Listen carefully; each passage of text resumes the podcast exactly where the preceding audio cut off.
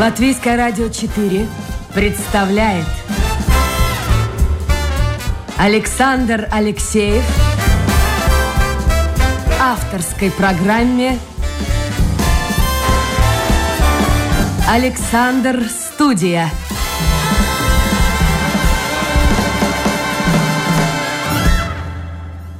Здравствуйте, друзья. В эфире программа «Александр Студия». Я Александр Алексеев, автор и ведущий этой программы. Ну что ж, начинаем новую рабочую неделю. Начинаем вместе с вами в прямом эфире. И сразу же напомню, э, ну, для наших постоянных слушателей, ну а для новичков, тех, кто только впервые слушает сегодня программу, хочу сказать, что вы можете в ней принимать самое активное участие, слушая э, гостя программы, комментировать услышанное, задавать ему вопросы в интернете на домашней страничке Латвийское радио 4. Программа «Александр Студия». Сразу же у меня на мониторе появится э, ваше послание. И в конце эфира я обычно озвучиваю ваши вопросы. Сегодня у нас в гостях председатель Союза свободных профсоюзов Латвии Эгилс Балзенс. Эгилс, доброе утро. Добрый день. Ну вот у кого-то утро, у кого-то день. Я посмотрел вашу биографию. Она как бы после вуза делится на две части. Первая – это политическая карьера. И вот уже более 20 лет, в этом году, кстати, будет 25 лет, как вы работаете э, в сфере профсоюза. Давайте поговорим о первой части, о политической вашей карьере. Вот э, меня заинтересовал один факт. Э, в 1988 году вы вступили в социал-демократическую партию Латвии, которая на тот момент находилась в эмиграции. Как это произошло? Ну, это было интересно, потому что в свое время я уже был преподавателем и преподавал в сельскохозяйственной академии, это Ялгова, и в университете по некоторым курсам. И очень много интересовался именно политической социологией и основным политическим направлением. У меня даже было такое задание от э, Академии, э, сельскохозяйственной академии, чтобы я, как думаю, прочитал курс лекций на РАФе насчет того, тогда был Боссер директором, таким э, довольно, скажем, компетентным людям, главному инженеру и так далее, скажем, которые же руководство, и если было желание от э, квалифицированных работников, как тоже они были, э, какие основные политические направления, потому что шли, шла перестройка, когда, например, зеленые партии, либеральные партии, консервативные, еврокоммунисты, социал-демократы, социалисты, чем они там отличаются – и тогда я уже, учитывая то, что в университете занимался политической социологией довольно глубоко, я выбрал, что мне наиболее, скажем, э, близко социал-демократия своим стремлением, скажем, социальной справедливости и, скажем, юридическое равенство и то, что, в принципе, она так солидарно старается искать э, решение для э, проблем общества. Ну хорошо, э, логика вашего прихода к социал-демократам мне понятна, но 1988 год, это уже, правильно вы сказали, перестройка, да. но это еще Советский Союз. А как можно это было совет... вступить в партию, Нелегально, которая принципе, находилась... Я бы я, я хотел сказать, это не было нелегально, в принципе, подпольно, но если я бы, э, скажем, как-то подчеркивал это особенно, я бы немножко тогда преувеличил свои заслуги, потому что, да, э, за нами там следили и как-то информацию собирали, скажем, люди э, из специальных служб, это из ЧК, но они, в принципе, не мешали. Просто они наблюдали, если что, может, э, хотели бы что-то делать, но ничего такого не принимали. Потому что это было довольно, скажем так, э, четко, что мы старались э, работать в той партии, которая была признана социалистической интернационалом, и председатель Бруно Калнич у нас тогда был председателем, он был почетным председателем всего социал-интернационала, то есть как и Бруно Крайский, как и Улов Пальме, как и, скажем, Вилли Брант и другие лидеры. да, социал-демократического движения, она была партия рабочих, но, в принципе, смотрели в какой-то мере через, ну, пальцы на нас, но все-таки присматривали, и, конечно, это не было то, что, скажем, было заказано от э, власти. А скажите, Егор, а как это произошло чисто технически? Где находился штаб социал-демократической партии Они Латвии в то были, время? в принципе, заграничный комитет был в Стокгольме, но так как у нас здесь приезжал и Вилнис э, Залькаунс, он уже покойный человек, да, уже несколько лет назад уже умер. Он был редактором шведского латышского радио, да, который э, всегда говорил определенные вещи – и он приезжал, он был членом заграничного комитета. И однажды вот он спросил у меня, э, есть желание или нет желаний. Я знаю, что еще несколько таких людей, которые потом уже руководили Народным фронтом, они тоже вступили, но потом уже себя как-то э, ну, реализовали через Народный фронт. Да? Так что здесь э, было не только я, был кто-то еще, но я тогда это не знал. Кто и как, а вот тогда и в просто конце... когда... В конце 80-х я хотел спросить, у вас э, было чувство, ощущение, что пройдет совсем немного времени, и Латвия станет независимым государством? Как вообще вы смотрели на политику, ну, на я думал, Латвии? что это возможно. У меня такое э, чувство было давно, честно говоря. Я еще помню, когда я был десятым классом, я говорил с людьми, которые мне тоже говорили. Я говорил, что это возможно, они говорили невозможно. Но я, конечно, в десятом классе это представлял немножко по-иному, как у нас получилось. Но получилось и нормально. Самое главное, чтобы государство было демократическое, чтобы соблюдало права человека, права э, работника. И, в принципе, шла своим э, нормальным чередом вперед. Так что, с моей Вы точки сказали... зрения, демократия основная, скажем, ценность и независимость дополняет. Но мы знаем, что в нашем мире такой абсолютной независимости нет.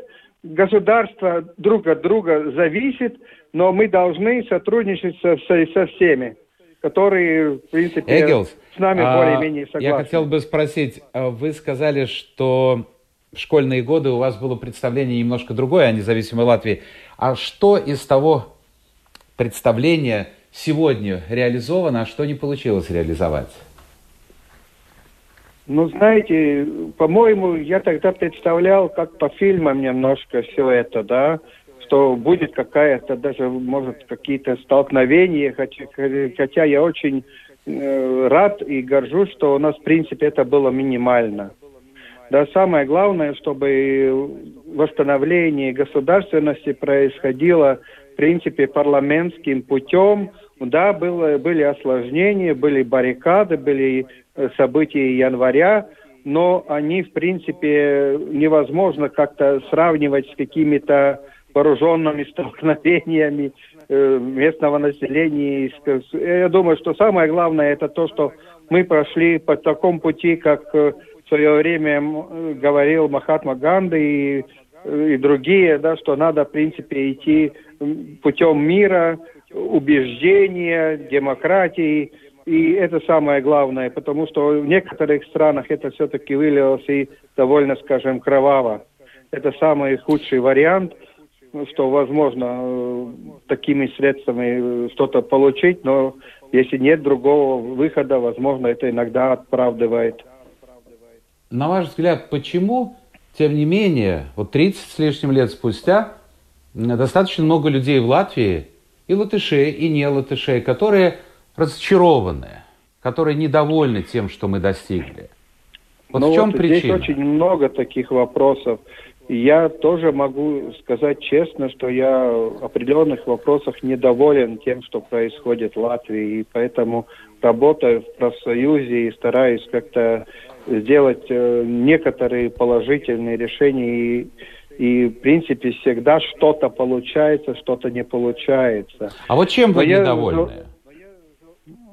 Ну, тем, как растет наша зарплата, потому что производительность труда у нас выше. Там есть некоторые более объективные, скажем, причины. Этой причиной означает то, что у нас, например, э, ну, скажем, обрабатывающей промышленности, да, э, э, производительность труда выше, чем даже в Германии, там, где есть технологические новшества. Но чтобы это обеспечить, работодатели вкладывали большие средства через банки. И тем самым они не получают всю эту, скажем, выгоду напрямую, которую можно направить на зарплаты. Это я знаю, потому что э, действительно это так. И я не говорю о тех, э, скажем, предприятиях, которые не сумели вот, э, сделать эти инвестиции, там уже другие причины. Так что, с одной стороны, мы должны все время преодолевать то, что мы технологически были отставании. И с другой стороны, мы должны как-то быть конкурентоспособны. Но мы считаем в профсоюзе, что возможность платить э, более высокие зарплаты в государстве в целом есть, но не на каждом предприятии, конечно, да. И тем самым можно работать в профсоюз довольно умело, э, учитывая принципы социального диалога, коллективных договоров, э, отраслевых договоров и достичь улучшений ситуации. Но я понимаю, что можно спорить, например, о генеральном соглашении по отрасли строительстве, но все-таки мы сразу подняли минимальную зарплату, которая в государстве была тогда 430 евро на 710 евро, да, и это очень много. Это очень много и, в принципе, улучшает ситуацию. То есть 780 и, и, и 80, 80 10 для квалифицированных. И таким образом можно работать и стараться что-то видоизменять. Но сопротивление было большое, потому что мы дважды это э, двигали через парламент и даже один раз, скажем, э, эти ну, законодательские условия, законодательства, которые должны были быть, в принципе, были даже торпедированы э, самим президентом, который считал, можно ли это, это или нет. Но мы показывали, что европейские все профсоюзы поддержали нашу инициативу, говорили, да, именно коллективные договора, именно коллективные договора отрасли дает возможность решать как проблемы теневой экономики, так и улучшение зарплаты и условий труда.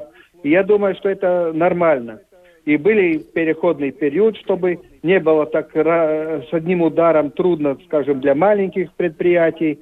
И, в принципе, теневая экономика уменьшилась в отрасли. И это тоже в какой-то мере обеспечивает, скажем, ну, э, более благоприятные условия для здравоохранения, образования, культуры и других сфер общественной жизни. Понимаю. Итак, друзья, это программа «Александр Студия». Сегодня у нас в гостях Эгилс Балзенс, председатель Союза свободных профсоюзов Латвии. Э, еще один вопрос о событиях, вот далеких уже исторических событиях конца прошлого столетия, это конец 80-х годов, начало 90-х, э, процесс перестройки. Мне интересно было бы узнать, я думаю, слушателям все-таки э, ваше мнение о двух таких очень интересных и э, своеобразных фигурах. Такими были э, Горбачев и Ельцин. Человек, который варился в соку. То есть вот, вот, вот это годы, ваши годы, конец 80-х, начало да, да, 90-х, да. годы вашей политической деятельности, вы были и в Рижской думе, и в парламенте. Вот смотря с сегодняшнего дня, с точки зрения сегодняшнего дня, Горбачев и Ельцин, как бы вы оценили эти две фигуры? Ну, принципе, чтобы их оценить, надо понимать, в каких ситуациях они работали. Ну, если честно, у Горбачева было сильное консервативное, я не думаю политически, но, скажем так, социально консервативное ну, звено в руководстве КПСС. Так что его маневры были, с одной стороны, довольно храбрые, но с другой стороны, он все время отглядывался, чтобы как-то единство своей партии сохранить и в какой-то мере обеспечить монополию. ну, здесь я бы сказал так, что э, это, скажем, замедление э, для его цели, для его цели, я именно подчеркиваю, сделала, скажем, ту часть э, дела, которая не обеспечила достигнутых целей. Если более прямо сказать, можно было подойти более демократично и экономике пойти по, скажем, пути Китая. Если это было своевременно сделано, это было более, скажем, мягко принято в многих э, союзных республиках. Но это невозможно было, учитывая то, что у него все время было такое консервативное сопротивление в руководстве, потому что некоторые любые перемены э, принимали на штыки. С другой стороны, конечно, учитывая уже сегодняшний день, посмотря на Китай, я понимаю, что мы не пошли бы по китайскому пути. Но в экономике можно было сделать в Советском Союзе что-то в этом роде и дать гораздо больше свободы для всех э, народ и даже дать возможности самоопределяться союзным республикам. Это даже Конституция была. И тогда было немножко другие взаимные отношения, я думаю, чем уже потом, когда уже после Беловежской пущи было такие уже э, другие решения, которые тоже были рациональны. Но насчет Ельцина я могу Кстати, сказать... Кстати, я вас перебью, Эггелс, э, чтобы закончить э, с Горбачевым. То есть, если вы считаете, были проведены вот эти реформы, Советский Союз продолжал бы существовать, так я понимаю?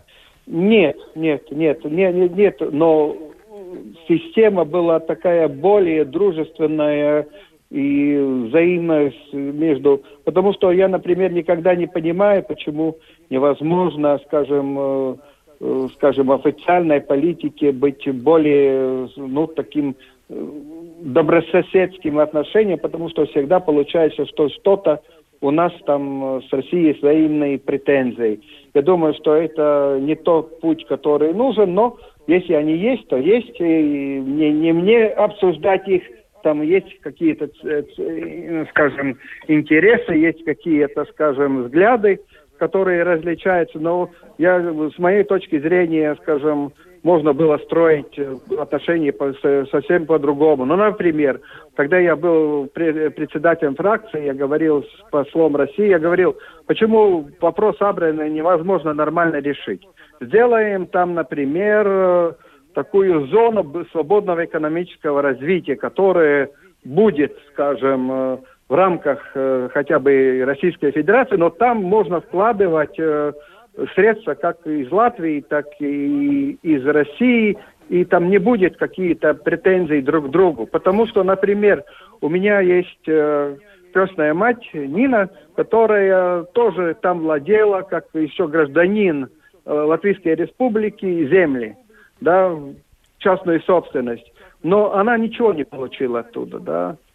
Ничего не получила, и теперь там граница просто, да, уже давно все решено. Я думаю, что так это глупо получилось, что так решилось.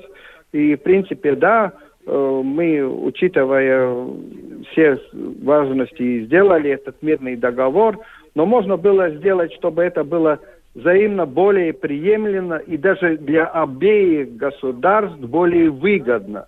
А если есть желание, конечно. А если получается так, что, скажем, э, маленькая Латвия как-то есть желание сделать ее как одним из тех вопросов, которые можно использовать внутри своей политики, показать, что что-то у нас неправильно, что-то у нас глупо, тогда можно по-другому идти. Но это уже как бы внутренние политические карты, которые используются уже для внутриполитической, скажем, борьбы, конкуренции между разными партиями уже российской стороне. Ну, я так считаю. Но ну, это любая я сторона, бы и наша совершенно сторона, и их сторона использует. выбрал бы. Э, как со стороны, если было бы э, невозможность как-то повлиять на ту сторону и на латвийскую сторону, чтобы она была более доброжелательной. а, еще одно имя было названо Ельцин. Ельцин, да, ну я могу сказать, что я помню, вот когда было вот эти события у, у Виль, Вильнюсе, у телебашни, тогда было очень интересно. По нашим социал-демократическим каналам мы получили вот именно вот э, эти, скажем, записи, которые были, и э, напрямую сумели передать через, э, скажем, аэропорт рижский, да, на самолет, да, я не буду там подробности говорить, потому что тогда из там можно было э, СССР, но это сделали, и они передали Ельцину, и это было очень важно тогда, да. И, в принципе, он поступил правильно, сказал, что такие вещи делать нельзя. Ну, с моей точки зрения, он э, был такой, который мог сломить систему. Труднее было создавать, и это было бы тогда нужно на такой напористой системой. Так что у него есть, э, скажем, как у революционера некоторые заслуги, но потом вот экономическое развитие может было чересчур бурно капиталистическое, да, которое создавало определенные резкие э, уровни неравенства и в том числе и недовольство, скажем, определенной части населения. Мы старались здесь в Латвии как-то это тормозить. Ну, например, э, мы в профсоюзе, я лично, конечно, да, и некоторые другие политические силы, например, Первая партия Евгения Сталидзана, да, депутат парламента тогда, и и согласия мы, например, не давали возможность э, приватизировать Латвэнерго, что я считаю очень важной целью и поддержали референдумом. И я там всю Латвию объездил, давал несколько интервью, и, в принципе, теле... высказывания были в телевизии. Так что это дал, дало хорошую точку, что э, сохранили этот э, монополий государственной потому что цены были гораздо выше, если они стали частным. Другой вопрос, что у нас потом обязательно это компонент облигата, компоненты, да, э, уже да, поставили. Закупки. Но и это мы как-то через парламент сумели на 4 года упразднить. Его создали, и в 2000 году было от профсоюза вот э, задействовано, я был тогда руководителем фракции, я вместе с своими союзниками продвинул через Конституционный суд, и ее упразднили на 4 года. Я считаю, это хорошо, но только тогда, когда уже инвесторы оспаривали, это уже вопрос, скажем, э, э, арбитража Стокгольмского суда, ну тогда уже мы, государство, не мы, государство потеряло эти, скажем, хорошие решения Конституционного суда. Так что я никогда не понимаю, почему, например, кто-то может продать томаты два раза дороже, чем, или полтора раза дороже, чем рыночная цена. Это довольно интересно. Но пока покупатели есть, э, будут и продавцы. Эггелс, а вас сейчас что-нибудь связывает, продолжает связывать с социал-демократическим движением в Латвии? Ну, теперь, честно говоря, я отошел, потому что у нас были э, такие споры, теперь я уже виду, вижу, например, по тем, э, скажем, каналам, которые там были в свое время такие, ну, упреки, в том числе. Мой, мой, мой адрес уже теперь 13 э, мая, да, мая было уже определенные, скажем, там интервью, которые показали, что, в принципе, ну, все нормально было что были какие-то обвинения, в том числе, но уже другие уже сами признали, что они там а делали. А скажите, пожалуйста, а почему, на ваш взгляд, а, традиции социал-демократов, которые были очень сильными в начале 20-го столетия в Латвии, они не нашли через сто лет продолжения. Сегодня социал-демократы фактически не участвуют в политической жизни Латвии. В чем причина? Ну, я скажу так, что здесь э, две вещи принципе, основной такой удельный вес социал-демократических идей э, среди латышей особенно большой. Но они в какой-то мере социально-консервативные. Ну, это не политический, потому что все вопросы, которые связываются, скажем, защитой работника, защитой, скажем, э, скажем, такой нормальной зарплаты, условий труда. Это для большой части населения очень важны. Но учитывая вот э, эту ситуацию, и тогда было такое, скажем, давление после того, как э, мы тогда заняли Рижскую думу, заняли Рижскую думу и получили 22,3% в Рижской думе, э, пошли, ну, такие, скажем, желания, чтобы это не повторилось э, уже на уровень государства. И тогда были такие взгляды у некоторых э, сильных мужей, да, которых называют и олигархи, что это недопустимо, потому что пойдет тогда уже, ну, преждевременно, как они говорили, прогрессивное э, налогообложение. Да. Хорошо, это и их точка зрения, понятно, они защищали свои интересы. Это не а скажите, я понял. Эгел, а почему народ не поддержал, в принципе, идею, мне кажется, понятные и близкие многим, ну, там тем была не менее? одна вещь. Э, тогда, в принципе, ну, скажу прямо, если в Рижской думе, например, социал-демократы пошли бы вместе с Юркансом, да, это было нормально. Но они пошли вместе и с Данокой, и Рубиксом, которые участвовали в пути перевороте возможном и так далее. И это реально было неприемлемо большой части, ну, я сказал, 90% латышского населения. И я тогда это направление не поддержал. Я говорил, что это означает э, крах социал-демократического движения. Я не говорю насчет э, Юрканца.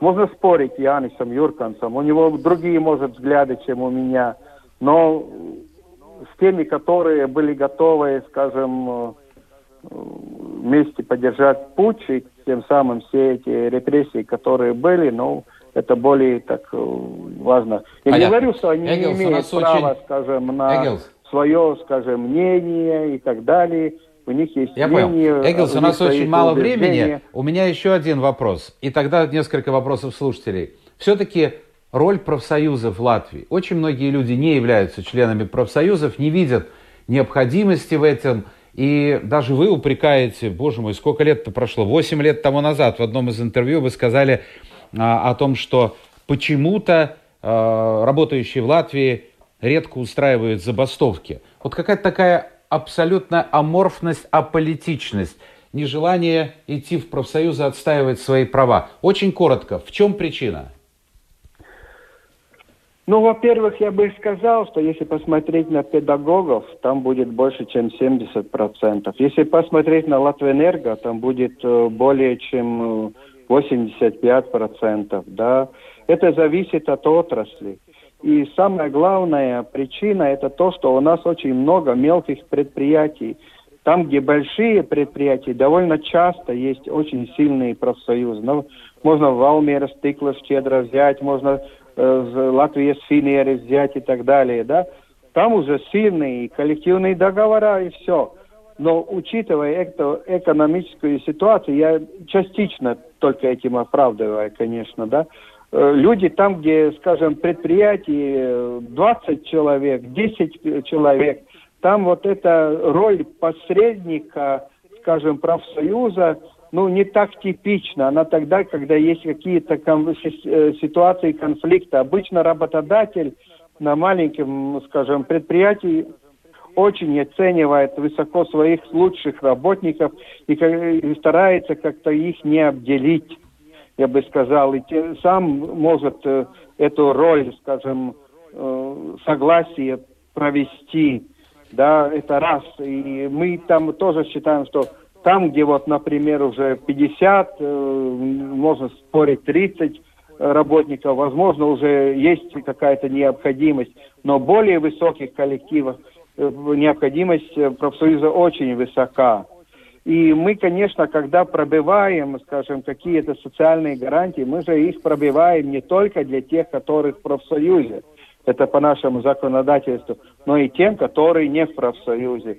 И тем самым надо смотреть, как, э, по крайней мере, как это есть в Германии, где Конституционный суд определил, что если, например, есть какие социальные блага, да, которые э, со соответствует э, членским взносам профсоюзника, то на счет этой разницы можно предоставить больше социальных гарантий в договорах, чем у рядового, скажем, члена профсоюза, который, то есть рядового работника, который не является членом профсоюза.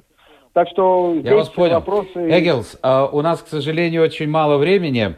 А, давайте мы по ну, буквально пять минут остается. По поводу э, СССР пишет слушательница, развалился СССР, ну и слава богу, к сожалению, наследством распорядились как недоросли, ни одна Латвия, Россия, печально. То есть не смогли сохранить вот ту промышленность, которая была. Это очень часто повторяющийся вопрос. Коротко, ваша точка зрения. Да, я могу сказать, я был тогда еще генеральным, э, в службе генерального директора ВЭФ, это уже последний мой курс э, философии, социологической социологии, когда э, в какой-то мере решался вопрос ВЭФа. Я считаю, что ВЭФ вообще был таким предприятием уже передовым, тогда была возможность э, инвестировать э, Samsung. Но были какие-то другие интересы, которые шли то, чтобы некоторые э, оборудование, которое было закуплено э, заграничных государственных западных, лучше отправить на металлолом. Э, ну, красочный металл, сар, э, красный металл. Да, цветной металл, да. Цветные Но, в принципе, металлы. я считаю, что вот, как и вот то же самое, что было в начале там э, насчет флока с э, целлулозного бумажного комбината, это не самые лучшие решения, это просто э, можно подумать насчет э, улучшенной какой-то фильтрации, еще что-то. Но такие, скажем, оборудования, которые давали возможность э, работать на западном рынке и продавать нашу продукцию, это глупость. И Samsung надо было пускать, пусть он южнокорейский, но он бы и работал здесь, развивал, продавал по всему Европейскому Союзу свою продукцию. Но это не осуществилось. Это уже пороки политики, которые не только нам, скажем, в Латвии причастны, но надо как-то на это влиять. Я помню, как э, генеральный Понятно. Еще один вопрос за это, из области. Я понял, Эгел, еще один вопрос из области теории. Михаил интересуется ваше отношение к теории Маркса о диктатуре пролетариата. Но я честно скажу, что я меньшевик, да, как Карл Скаутский говорил, у Маркса очень сильная, скажем, капитал, первый том, да, он очень сильный по анализу, но капитализм видоизменялся, как мы видим в Швеции, например, да, Финляндии, да, и так далее. И этот путь гораздо продуктивнее, чем просто упразднение слоя буржуазии, скажем так. Э, сделать э, нормальное перераспределение средств и мотивации для работы. Ну, посмотрим, почему, например, Ленин сделал политику НЭПа. Для того, чтобы была бы нормальная производительность. И когда он просто, скажем, учитывая э, то, что восстановил экономику, потом уже пошел другим путем в Советский Союз, да. И, в принципе, это и есть эта разница, что не надо всегда все принужденно работать, надо мотивировать людей, и, в принципе, не надо исключать э, предпринимателей из возможности влиять на скажем, экономику и так далее. Но надо обязательно, чтобы было нормальное распределение социальных благ в государстве и социальных гарантий. И это можно обеспечить уже по том пути, как пошли, скажем, э, социал-демократии Запада, да, и это другой вопрос. Это просто то, что различает, скажем, Ленина и Плеханова, да. Если бы Плеханов, э, скажем, победил в свое время то это было совершенно другой вариант. И все различия, даже в уставе, которые там предполагалось от Плеханова, Ленина, показали, что один за демократию, другой против нее. И, в принципе, более И последний вопрос, скажем, для Эгел, захвата власти... Эгел, у нас уже совершенно нет времени. Да. Я понял. А, ну вот вы ответили уже на вопрос Романа, почему вы тогда проиграли выборы. Скажите, на ваш взгляд, у социал-демократии в Латвии есть какие-то перспективы или ставить на это движение нет смысла? Я думаю, что есть. Надо просто преодолевать те вопросы, которые различают две этнические основные группы. И надо работать на консолидацию нашего, скажем, общества. Потому что я думаю, Но что народ, молодое население, поколение... избиратели готовы к этому? Я думаю, новое поколение готово. Нет разницы уже. Я понимаю, что есть различные взгляды, это нормально. Но есть э, цели, которые нас объединяют, это тоже нормально, это надо задействовать. Спасибо. Спасибо. У нас сегодня в гостях в программе «Александр Студия» был глава, вот уже пятый год, возглавляющий ассоциацию, союз, вернее, свободных профсоюзов Латвии, э, Эгилс Балдзенс. Эгилс, я благодарю вас за участие в эфире. Довольно Спасибо. много вопросов, но, как обычно, рамки передачи. Будем надеяться, что закончится вот эта проблема с ковидом, и тогда мы сможем работать из студии и работать так, как обычно, до 12 часов. Ну а сейчас я вынужден завершить эфир. Э, Спасибо всем, кто был вместе с нами. Завтра новый день, новый эфир и новые гости. Пока.